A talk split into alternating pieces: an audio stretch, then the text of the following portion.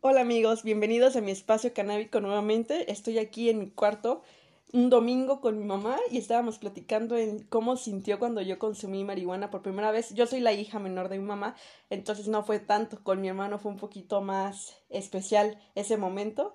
Más especial no, dramático, porque no estaba preparada ni ella, ni yo, ni nadie en específico.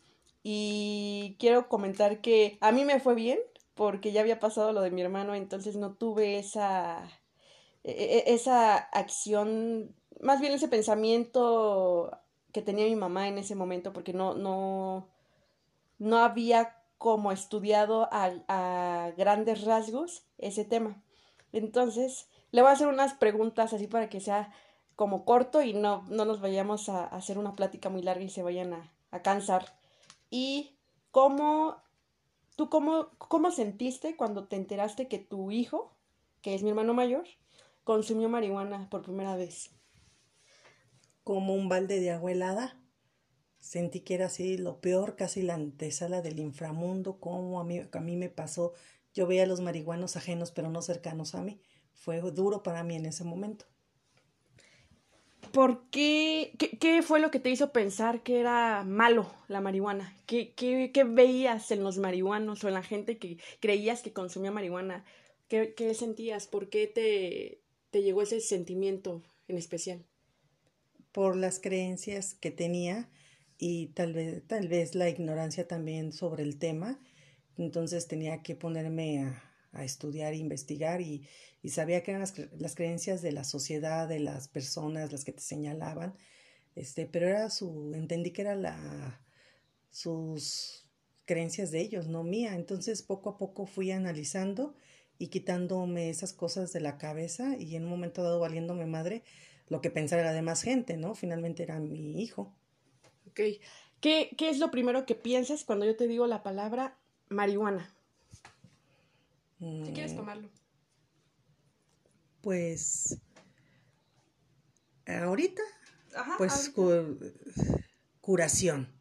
Antes. Antes, vicio, vicio, ¿Creías que era la puerta? Es lo que me estabas contando hace ratito. ¿Creías que era la puerta de, de las drogas? Sí, era la entrada de las drogas. Empezabas con eso, cigarro, alcohol, luego marihuana y bueno, yo ya las tenía enumeradas hasta llegar al chemo. era, era feo eso para mí. Hasta llegar al chemo. Eh, ahora va a ser unas preguntas un poco personales para ver por qué lo veías así. Cuando, ¿Tú has consumido marihuana alguna vez en tu vida, juventud, ahora? Cuéntame un poco sobre ello. ¿Cómo fue más bien la primera vez que consumiste marihuana? Si es que la consumiste fue mm, entrando a la preparatoria por curiosidad. Este, un amigo me dijo que tenía una, un porrito, yo ni sabía ni qué era eso, ¿no? Este, y me dijo, ahora sí que nada más dale las tres, ¿no? Y sí hice eso, y me dio un friego de risa, mucha, mucha risa. Pero después ya me dice, oye, traigo otro. No, no, no, porque eso ya eso no, no es para mí, para casi lo veía como el diablo, como crees? No, no, es la entrada al vicio, olvídalo. Y pues fue agradable en ese momento porque no me pasa nada, simplemente reí muy sabroso, pero nada más. Ok. Mm, si, si tuvieras un hijo menor a, a mi hermano y, y, a mí, que tuviera 15 años en este momento, 15, 18 años. Bueno, no importa la edad, pero fue un poquito menor. Bueno, sí importa porque un niño no podría fuera un adolescente y te pide permiso para consumir marihuana en este momento, ¿cómo le dirías? O sea, sí o no, y si sí, si es la respuesta sí, ¿cómo se la, cómo le darías los consejos para que se fuera como por un buen camino? No un buen camino, un buen, un consumo responsable, creo que esa sería la palabra correcta.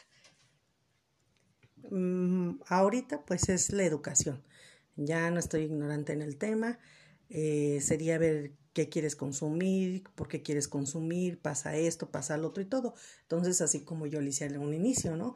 Tres, este, no sé cómo se le puede decir, porque también el lenguaje marihuanero, no lo entiendo, no lo sé, pero yo le decía tres fumadas o tres porrazos, no sé cómo se llame, pero sí, eh, a ver, ¿cómo te sientes? O sea, si te sientes bien, si te sientes mal, porque también hay que ver más o menos el consumo porque tú lo quieres hacer no porque andes con la banda y que te estén chingue chingue, mira que se siente, eso me hace enojar, lo hago porque quiero, no por estar siguiendo a los demás.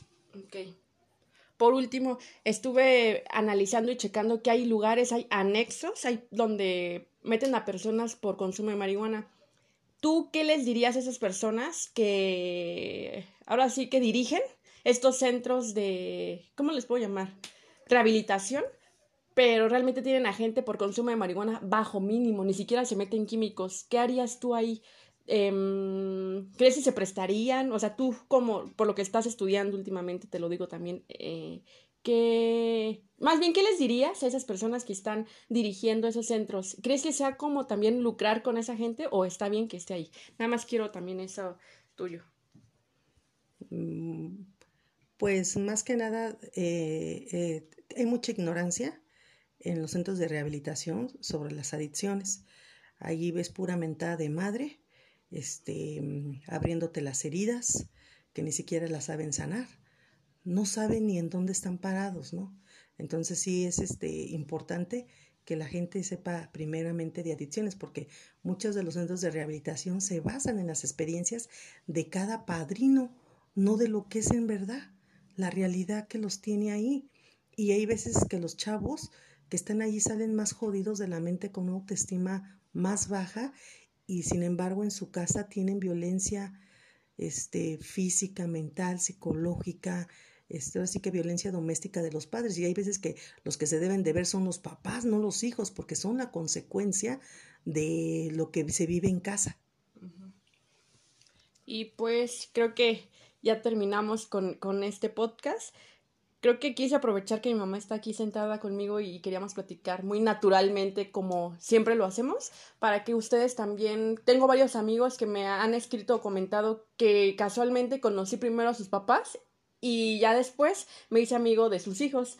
Uno de ellos, no voy a decir el nombre porque yo respeto mucho el anonimato en mis pacientes y consumidores, me comentó que su papá es una persona muy conservadora y medio famosa, por así decirlo, en los, en los empresarios de aquí de Querétaro ¿Y qué pasó? Conocí a ese señor en un programa de radio y el señor era muy hermético en cuestiones de drogas. Imagínate llegar a un programa de radio y estar sentado una persona que consume marihuana y tiene y es activista, podría decir que en ese momento era yo, otro amigo y ese señor que era súper conservador hablando de, de economía en México. Y cuando me empezó a escuchar ese señor, nada más encontró que él tenía un punto de vista diferente al que tenía con la marihuana en específico. Y me escribió su amigo y me hice muy amiga del de, chavo, eh, dándome las gracias porque su papá ya lo dejaba consumir tranquilo y tenía más confianza con él, aparte de que confianza en cualquier sentido, ¿no? De que si consumía o, su vida em, en otros en aspectos. Entonces me ha pasado mucho que, que primero tengo que conocer al papá y después al hijo por la marihuana. Entonces, espero que este podcast les funcione para ver cómo pueden abordar su consumo con sus papás o puedan, porque realmente hay papás que ni siquiera se prestan a escuchar. Y es difícil, no voy a decir que todos tenemos a los mismos familiares, pero podemos con educación canábica llegarles de otro modo para que lo puedan comprender. Yo siempre he dicho que en México y sigo luchando por la educación canábica para poder comprendernos unos a otros por qué consumimos, si es lúdico o medicinal, pero pues hay que respetarnos también. Y pues cualquier cosa, ahí escríbanos autofloreciente wit al Instagram o al Facebook.